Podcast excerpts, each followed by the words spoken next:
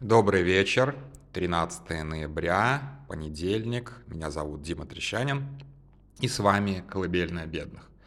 И сегодня я попытаюсь скрестить конспирологию и экономику и еще много чего э, одновременно. И, наверное, я надеюсь, что это будет интересно, хотя местами, наверное, будет занудно, как вы, наверное, можете догадаться из э, э, заголовка. Я сегодня поговорю о, об абортах, о, о народосбережении, о депопуляции и, наверное, еще о чем. И, естественно, о конспирологии. Конечно же, мы начнем с конспирологии. Разумеется, сейчас мы видим а, очередную волну а, попытки запретить аборты. А, я не буду высказываться на этот счет. Мне кажется, что мужчины не должны высказываться на этот счет вообще, за и против, я имею в виду. А, но, тем не менее, опять же, мы видим, что высказываются в основном мужчины, и даже мужчины, которым, в принципе, как бы по их статусу не положено иметь детей, то есть священники всяческие. А, ну, опять же, там, я не, в православии не особо не разбираюсь, по-моему, каким-то священникам можно иметь э, детей, каким-то нельзя. Но я как бы сейчас не буду вдаваться в детали. Патриарху Кириллу, по-моему, точно запрещено иметь детей. Они у него, скорее всего, там есть, но опустим. Этот момент опустим. А, и вот как бы эти люди, которые представляют собой как бы такое правоконсервативное крыло, в очередной раз заходят на Госдуму, в очередной раз заходят на а, политиков и начинают типа «А давайте запретим, запретим. А, и мы видим, что, опять же, полного запрета, скорее всего, не будет. Забегая вперед, скажу, что рано или поздно это, это, это, это будет стоять на повестке. И а, каждый раз эти заходы бывают такие, типа, а давайте запретим, эм, а, выкинем аборты из э, системы обязательного медицинского страхования. А, а давайте, значит, там как-то частные клиники ограничим, а давайте там не будем делать соответствующие операции по святым дням. Такое, кстати, практикуется во многих-многих регионах и достаточно давно. Я не следил, может быть, забили на эту практику, но в какой-то момент такое вот прям было очень популярно. То есть такие заходы случаются регулярно. А, от чего они происходят, в принципе, плюс-минус понятно. А, в, я сейчас даже такую достаточно крамольную вещь скажу, но в нормальном обществе, в нормальном обществе а, всегда будет какое-то количество людей, которые будут а, пытаться политизировать эту тему. Это неизбежно. То есть, условно говоря, какое-то правоконсервативное крыло существует в любом обществе. Насколько оно слышимо, насколько оно влияем, влиятельно, зависит сильно от страны. И я могу сказать, что в тех же самых США а, это влияние гораздо больше именно вот на республиканскую партию. Мы прекрасно это видим. Вот. Наши консервы очень сильно подражают американским ультраправым в этом плане как бы тоже как бы не открою здесь Америки. То есть они, в общем-то, берут буквально методички оттуда, сто раз об этом говорили, будем говорить. А, ничего как бы открытия мы здесь действительно никакого не совершим. А, безусловно, такие люди всегда есть и всегда будут. И я помню акции про, как бы, про, как бы, а, про лайферские, условно говоря, акции в и в 90-х, в конце 90-х точно, и в 2000-х, и заходы были и в 2010-х годах. То есть последняя заметка, которую мы писали на, прости господи, русской планете, это был, по-моему, 2013 год, и тогда была эта инициатива Самарской губерны, губернской думы. А губернские думы имеют право законодать, законодательной инициативы. Соответственно, тогда там был такой может быть, до сих пор есть абсолютно ебанутый депутат Северкин. А, и вот он, он внес, соответственно, в Губдуму, Губдума приняла, и, соответственно, Государственная Дума должна была это рассмотреть. Не помню, по-моему, положила под сукно. Как обычно, опять же, происходит э, это все с такими вот законопроектами. А, почему сейчас к этому, как бы, почему сейчас эта тема стала более, скажем так, более опасной? В смысле ограничений, там, принятия и так далее. Все очень просто. безусловно, э, как бы власть поправила и в своей риторике, и в своих действиях, и, видимо, в силу возраста. В принципе, она такая правая достаточно, да.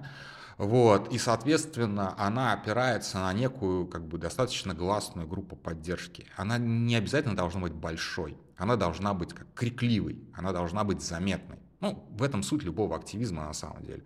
Если ты хочешь как бы навязать какую-то проблему обществу, ты не должен быть многочисленным, ты должен быть очень громким. И вот это громкое лобби, оно есть. Да, оно в виде церкви, к которой власть прислушивается, она в виде вот этих вот всех ультравоцерквленных политиков, к которым власть также прислушивается, потому что она, они, собственно, и есть власть. Ну и так далее, и так далее, и так далее. Все там как бы... Аборт это грех, все, дальше как бы запретим грех.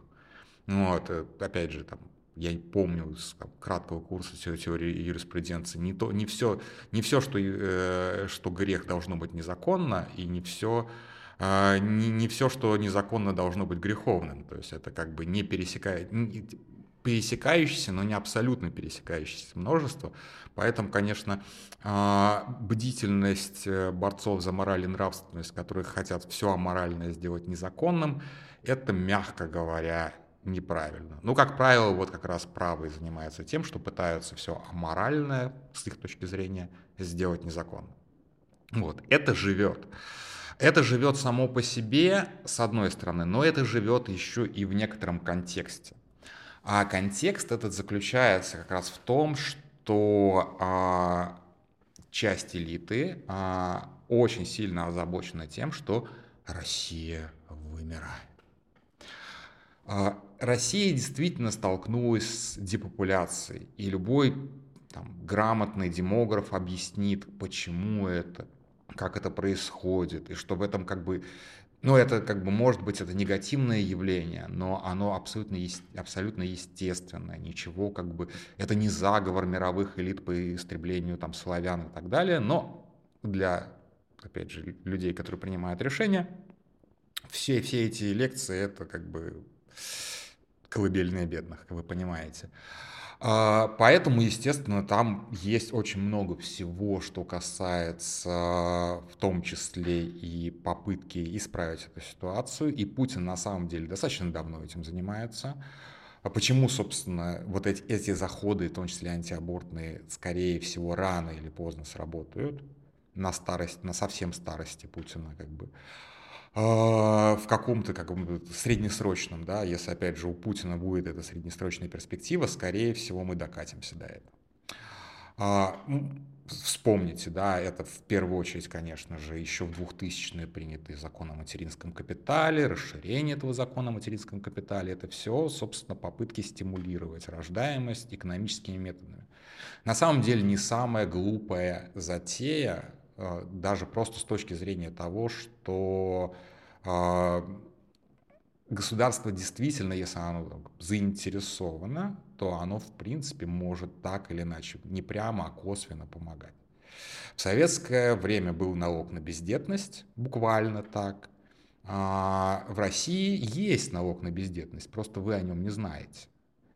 Потому что когда людей, у которых, э, людям, у которых есть дети, дают субсидии или налоговый вычет, а налоговый вычет на детей существует, хотя он там очень маленький, но он есть. А, соответственно, человек с детьми платит меньше налогов, соответственно, получается, что де-факто существует налог на бездетность. Просто он сейчас не в лоб берется, он завуалирован. А, я, как человек, у которого трое детей, не против такой консервативной политики, поверьте мне. И здесь, в Чехии, я тоже пользуюсь всеми налоговыми вычетами для того, чтобы как бы поменьше платить государство. То есть вот как бы тут как бы здесь серьезные налоговые вычеты. В этом плане все очень хорошо, очень консервативненько. Вот такой консерватизм я поддерживаю. Просто кошельком поддерживаю. Как бы вот это тот момент, когда я становлюсь таким вот абсолютно как бы правым избирателем. А, в нормальной, может быть, даже действительно в нормальной стране я действительно бы голосовал за правых, потому что ну, экономически люди с детьми обычно тяготеют к, скажем так, право, там, правоконсервативным, правоцентристским политикам. Это нормально совершенно. В этом, опять же, нет ничего постыдного. А, но а, вместе с тем есть и как бы, ну, есть серьезное как бы опасение, что в какой-то момент в России просто не будет рабочих рук для развития. Тут то, очень тоже важно понимать, что вот страна, чтобы развивалась, чтобы экономика росла, в ней должны быть рабочие руки. И не то чтобы чем больше, тем лучше, но какое-то оптимальное количество рабочих рук, безусловно, должно быть. Иначе, э, иначе возникает дефицит на рынке труда, иначе возникает, соответственно, предпринимателям приходится увеличивать зарплаты.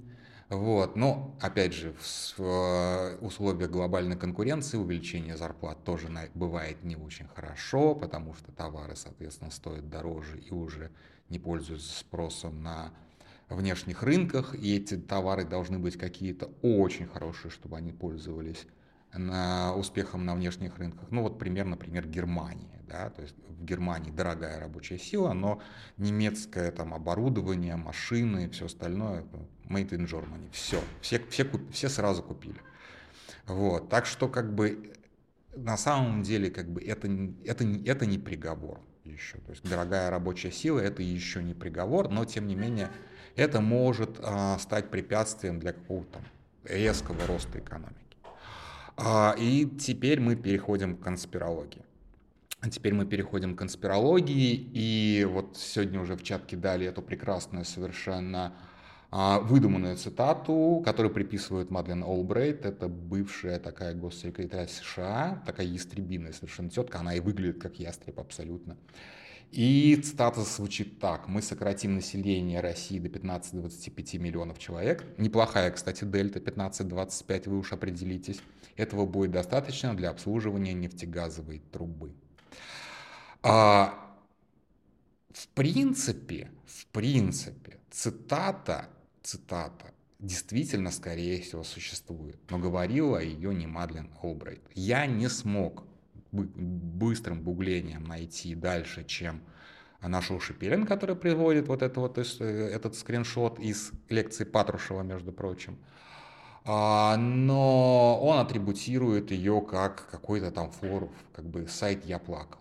На самом деле эта цитата гораздо старше, она существует, она живет с нами. Ну, не 30 лет, но вот когда Мадлен Олбрайт была актуальна, вот примерно с тех пор она точно живет. А, а, скорее всего, кто-то что, как примерно такую мысль действительно говорил.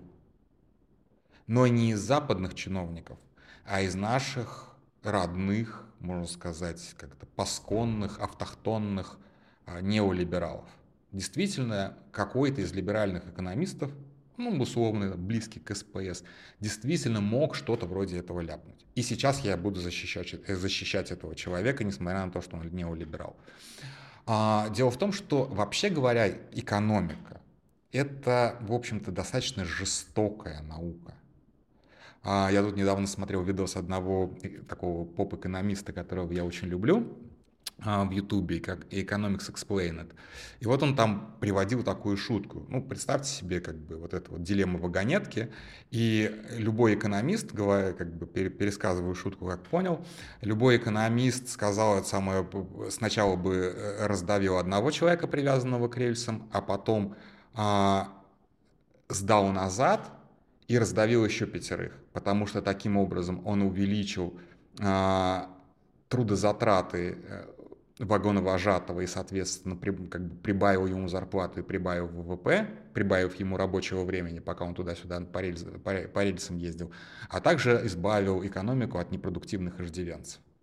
Вот настолько жестокой может быть экономическая наука. Насколько жестокой может быть экономическая теория вообще, мы прекрасно знаем, как, в общем-то, все более-менее так жертвы марксистских экспериментов, скажем так, потому что марксизм, безусловно, был экономической теорией с достаточно странными выводами, по нынешним временам странными выводами. А в XIX веке, наверное, это звучало немножечко иначе. А, и действительно, какой-то из экономистов мог вот так с горечью сказать, что вот, блин, экономика России настолько не, не, диверси, не диверсифицирована, что у этой страны нет никаких шансов, кроме как жить на нефтегазовой трубе, а чтобы люди, которые жили вокруг нефтегазовой трубы, жили сколько-нибудь достойно, то действительно их надо сокращать количество до 15-25 миллионов. Причем я видел разные цифры, я видел 50 миллионов, сразу скажу. То есть как бы в этих цитатах цифры гуляют. А, видел 35 миллионов, то есть 15-25 миллионов, это, наверное, нижний порог, который я видел. А, правильно ли так рассуждать? Конечно же нет потому что а, в любой стране есть экономика помимо газовой трубы. Даже если это какая-нибудь там Арабские Эмираты или Саудовская Аравия. Вот Саудовская Аравия или Арабские Эмираты как раз представляют собой вот такие вот примеры а, экономики вокруг газовой трубы, где граждане, их действительно очень-очень мало, пользуются всеми благами, живут абсолютно вот как бы на полном соцобеспечении, ну, со стороны государства, не платят часто никаких налогов, а, очень богатые, безумно богатые совершенно, а, а обслуживающий персонал, то есть люди, которые выполняют, собственно, там, условно говоря, низкооплачиваемый какой-то труд, они все не граждане. Это все мигранты, причем мигранты в основном из Индии, из Бангладеш, из Пакистана, ну вот из э, вот этого вот угла. А, географической карты, и у них нет шансов, никаких шансов нет получить э, гражданство, соответственно, там, Брунея какого-нибудь, там, а, Арабских Эмиратов и так далее. Они будут работать до смерти в чудовищных условиях, а, не получая никаких социальных гарантий, никаких пенсий, ничего, и, в общем-то, практически, да еще и на срочных контрактах, скорее всего. То есть, как бы у них нет еще и постоянного постоянной работы. Вот такая, да, да, вот такая вот экономика, она вполне себе существует. Хотим мы так жить? Честно говоря, вот я бы не хотел. То есть это какая-то вот такая ре- современная ре- реинкарнация рабства из вот таких каких-то э, морлоков и илоев. То есть вот как бы, если кто не помнит, это, по-моему, когда спящий проснется. Уэлса. Вот, то есть это, в общем-то, как бы, это один из таких вот совсем негативных сценариев. То есть об этом можно говорить с некоторой горечью, что действительно, если экономику не развивать, если ее вот не диверсифицировать, то можно докатиться до того, что у нас действительно образуется население, которое не получает никаких материальных благ от того, что от, э, природной, от природной ренты. На самом деле даже путинское государство при всех его перекосах, при всем его социальном расслоении все-таки каким-то образом природную ренту перерас... научил их перераспределять, опять же, для, собственно, для стабильности режима. Вот, поэтому, в общем-то, а, ни о каком сокращении населения до 10, 12, там, 10, 25, 15, 25 миллионов, что-то я разогнался, конечно же, же речи нету. А, на самом деле, эта цитата, скорее всего, еще старше, еще старше, и я припишу ее сейчас очень вольно, поскольку я не могу, опять же, сейчас а, а, атрибутировать автора, такому известному русофобу конца XVIII века, а, Томасу Мальтусу. Томас Мальтус был очень известным для своего времени экономистом, который выдвинул теорию. Теория, она заключалась, вы, может быть, о ней даже слышали, наверняка слышали, так называемая мальтузианская ловушка. А, и его, соответственно, теория заключалась в том, что сейчас а, пытаюсь сформулировать, что производительность, аграрная производительность, то есть просто производство еды а, растет линейными темпами, то есть это вот представляете, себе график просто идет э, под некоторым наклоном, там, не знаю, там, с ростом в 2-3% а, в десятилетие, условно говоря, а, а население увеличивается в геометрической прогрессии. Соответственно, это график, который задран сильно-сильно вверх. И рано или поздно человечество столкнется с такой проблемой, как э, нехватка еды. Слишком много людей, слишком много голодных ртов, а, соответственно, э, производительность именно аграрная не увеличивается. В принципе, в принципе, очень похоже на ту цитату, которую приписывает Мадлен Албрайт, только если мы а, аграрную производительность, соответственно, а, заменим нефтегазовой. Ну, действительно, как ты будешь кормить население, которое растет в геометрической прогрессии, если у тебя есть одна труба, которая, в общем-то, вообще не дает практически никакого роста. Вот сколько она качает, столько она качает. Ну, беда, беда, беда, огорчение. Поэтому, да, приписываю в итоге эту цитату Томасу Мальтусу. А, но Томас Мальтус во многом, кстати, был прав для своего времени, он был действительно офигенно прав. Что произошло вот как раз в конце 18 начале 19 века? Более или менее начали понимать, как работает медицина. Соответственно, стало гораздо меньше, что называется, естественных смертей. А, и в странах Европы рождаемость оставалась на прежнем естественном уровне, а вот смертность, которая на естественном уровне была в традиционном обществе крайне высокой, она стала вот потихонечку, как бы потихонечку эта проблема начала решаться. И а, действительно, как бы начался просто невероятный совершенно рост населения, и его тогда умели решать исключительно тоже экстенсивным путем, путем колонизации, путем а, рабовладения, вот это вот все. То есть как бы действительно тогда это была насущная проблема, и Томас Мальтус тогда был приблизительно прав. Выяснилось, что он не прав гораздо позже, уже ближе, наверное, к 20 веку, если не в 20 веке.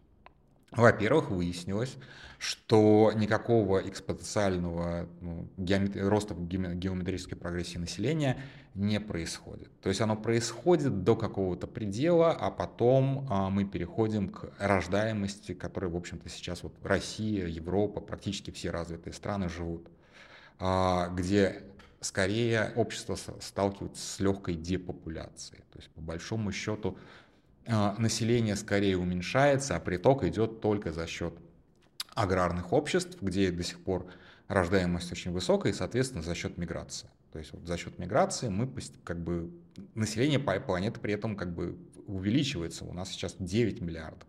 Когда Томас Мальтус писал свою теорию, на Земле жило, дай бог, полмиллиарда человек. Я сейчас не стал гуглить, но конец 18 века, я не думаю, что там даже миллиард был. А, тем не и тогда было типа это большой проблемой. Сейчас 9 миллиардов, и у нас гораздо меньше случаев голода. Я думаю, что даже в абсолютных числах сейчас в год умирает от голода меньше, чем при Томасе Мальтусе, при его жизни. Поэтому, в общем-то, человечество смогло решить глобально проблему просто как бы насыщения желудков калориями. И есть еще много резервов, приличное количество резервов, они не всем нравятся. Ешь червяков и будь, и будь счастлив, не буду говорить это по-английски.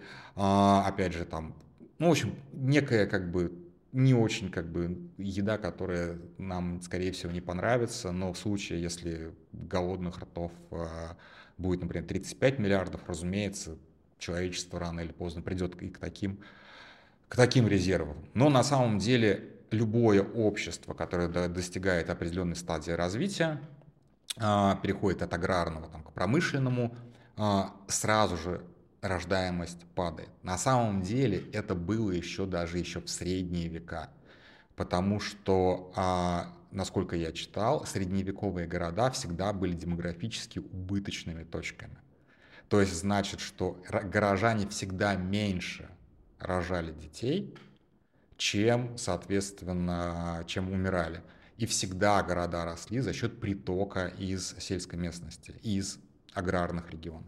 Поскольку сейчас практически все сельское хозяйство в развитых странах механизировано, а, из деревень особо людей не привезешь, их, просто, их там просто нет уже. Соответственно, города будут как бы укрупнившись окончательно, города будут постепенно-постепенно тоже а, не очень быстро, но как столкнуться с некоторой депопуляцией. А, в пример здесь можно привести две страны, которые действительно уже столкнулись с некоторой депопуляцией. И а, эти, обе эти стран, страны, даже не страны, а прям общество, очень негативно а, настроены к любой миграции. Это Япония и Южная Корея. Причем э, с точки зрения Южной Кореи это еще смешнее в плане того, что А в Японии единственное большое нацменьшинство, так исторически сложилось, это корейцы. И корейцы там вот как бы люди второго сорта всю дорогу были всегда. Вот, соответственно, ни Япония, ни Корея не рады принимать мигрантов. А Южная Корея, экономика Южной Кореи все еще растет, но скоро вот как бы прогнозируют, что она как раз упрется в японский вариант стагнации, когда уже 20 лет не происходит никакого экономического роста, и происходит постепенное, постепенное уменьшение, уменьшение количества населения, уменьшение количества рабочих рук, при том, что, в общем-то, все живут нормально, при этом никакой бедности не происходит, никакого ужаса, кошмара не происходит. То есть это как бы стабильные экономики, в которых не происходит ни роста, происходит некоторый спад, но этот спад э, распределяется просто на меньшее количество населения. Все в порядке. Просто такой зрелый, зрелый, перезрелый капитализм. Со, со своими проблемами, разумеется. И японская экономика испытывает какие-то проблемы, и, соответственно, э, южнокорейская экономика, если не испытывает, то будет испытывать некие проблемы. Все это как бы, это все нормально. Да? То есть как бы, побояться здесь нечего. Но что породила мальтузианская теория? А, она, в общем-то, как бы теория мальтузианской ловушки, кроме того, что она породила а, совершенно такое вот а, ожидание как бы конца света от голода, что человечество само себя сожрет, она также породила очень многих, очень много знакомых нам, может быть, теорий, а в том числе теорий, связанных с а, расширением жизненного пространства. Да, знакомо, да? То есть как бы от, не то, чтобы напрямую от теории Томаса Мальтуса тянется Зига, но тем не менее многие модернистские, а, такие очень рациональные на самом деле идеологии в своем экстремуме базируются в том числе на экономических теориях вроде теории Торма Томаса Мальтуса, что вот как бы для того, чтобы прокормить наше вот население, для этого нам просто нужно больше земли. Где взять эту землю? Ясно где. Надо захватить кого-то там, где-то там, поработить. А лучше вообще стереть э, с лица земли, и тогда, вот тогда-то и заживем. Вот. Кроме того, разумеется, в эти теории скрестившись в том числе с российскими теориями, с теориями Евгеники и так далее, и так далее, все это породило большое количество самых страшных идеологических вещей, очень неприятных и очень опасных, потому что на самом деле реализовать их ничего не стоит. Ну как ничего не стоит, для этого просто нужно как бы тоталитарное государство, вот и все. А, то есть это и а, были как бы были прецеденты во многих странах Европы, кстати, не только в а, таких ультрашиза наций и так далее. То есть ну, принудительная стерилизация, например. То есть, потому что зачем нам вот плодить а, зачем нам плодить, э, например, алкоголиков. Поэтому всех алкоголиков мы принудительно стерилизуем. Или там принудительная стерилизация всех там людей с какими-нибудь а, психическими отклонениями. Это все было. И это все тоже, в общем-то, последствия а, вот этого вот а, верования, что наша Земля так много людей не прокормит. Если говорить про Россию, возвращаясь в Россию, то, конечно же, в России теория Томаса Мальтуса работала. И работала она весь 19 век, потому что Россия регулярно сталкивалась с голодом, а этот голод был а, этот голод был последствием аграрного перенаселения. А, слишком много людей жило на, а, одном, на, на одном и том же клочке земли, и любой, даже самый маленький неурожай приводил к голоду. Опять же, почему было так много детей в семьях, почему так много рожали, это надо к специалистам. Скорее всего, а, скорее всего, эту как бы, демографическую политику в том числе поддерживало так или иначе государство. Ну, во-первых, во-первых, у нас до, там, до 1861 года фактически было рабовладение. А чем больше рабов, тем ты как, как бы богаче. В этом плане, как бы, может быть, и это работало. Опять же, вот рекрутский набор, который э, существовал до 1873 года. Чтобы не жалко было отдать одного из сыновей в армию, с детей, как бы детей мужского пола должно быть как минимум больше одного, а лучше больше двух. Ну и так далее, учитывая внеочередные рекру, рекрутские наборы. Ну и так далее, и так далее, и так далее. То есть крестьяне должны были запасаться детьми для того, чтобы, для того, чтобы выжить на самом деле. Это было абсолютно рациональное понимание, что как бы в, в семье должно быть много не просто ртов, но при этом еще и рабочих рук. Потому что дети, естественно, в поле работали. Вот с, тех, с того момента, как на ногах стоит, вот, должен уже в поле работать. Детский труд, конечно же. Детский труд, труд и, соответственно, еще и рабский труд, разумеется. Вот. Но, тем не менее, как бы на самом деле рождаемость в России держалась на уровне там, 6 детей на семью, вплоть до чуть ли не Второй мировой войны. И опять же, все это закончилось, когда деревни а, отпустили своих жителей в города, а в городах люди перестали заводить много детей, потому что в городах незачем иметь много детей. Просто как бы это, это и дорого, и разместить особо их негде. Это, вот, это просто нерационально. Поэтому запрещать аборты, не запрещать аборты на демографии, скорее всего, это ну, никак не скажется. То есть это, в общем-то, такая как бы а, последняя, как бы последняя, последняя, последняя надежда консерватора, что вот, вот сейчас мы что-то запретим и тогда заживем. Нет, единственный вариант поднять рождаемость – это обеспечить обществу социальную катастрофу. На самом деле. То есть вернуть людей обратно на пашню и заставить их а, работать с мотыгами. То есть на самом деле здесь как бы единственный правоконсервативный политик, которому что-то удалось, это, наверное, Пол Пот. Вот как бы. А, ну нет, на самом деле еще революция, конечно, в Иране тоже завершила, как бы после революции в Иране тоже была прям безумная вспышка рождаемости. Уж, опять же, не изучал, из-за чего это произошло, но вот тоже как бы удавшийся консервативный поворот. А, имело это какой-то смысл? не знаю, честно, как бы у меня нет, как бы у меня здесь в этом плане не может быть мнения какого-либо. С точки зрения экономики, как жестокой науки, как теории могут быть разные. Поскольку экспериментировать, по крайней мере, на макроуровне, на макроэкономическом уровне экономистам обычно никто не дает, пока они не приходят к власти, как какие-нибудь марксисты или какие-нибудь неолибералы выяснить, кто прав и э, кто не прав, можно только на исторических данных. И пока исторические данные показывают только одно, что любое общество, которое а, приходит к благосостоянию, сталкивается с некоторой депопуляцией.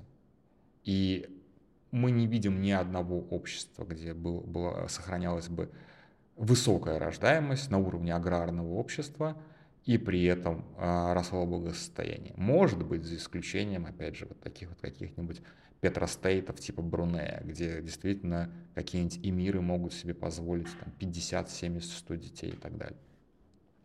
На самом деле это нормальная ситуация для современного общества, когда детей, ну, двое-трое на семью. Если, опять же, и это, и это желанные, а не вынужденные дети.